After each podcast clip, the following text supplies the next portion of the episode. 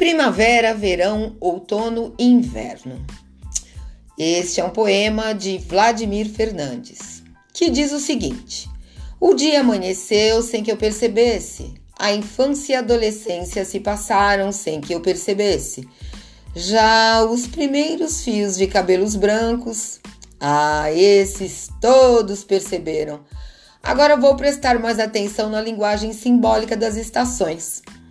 Eu resolvi é, usar esse poema como teste porque ele é bem verdadeiro, né? Existe uma polêmica muito grande entre as pessoas, apareceu pela TV, em reportagem de TV, sobre o etarismo, né? A questão da idade. O que se aceita e o que não se aceita entre homens e mulheres. Homens de cabelos brancos ou grisalhos são charmosos. Mulheres de cabelos brancos ou grisalhos são desleixadas ou são velhas. Para pensar, né?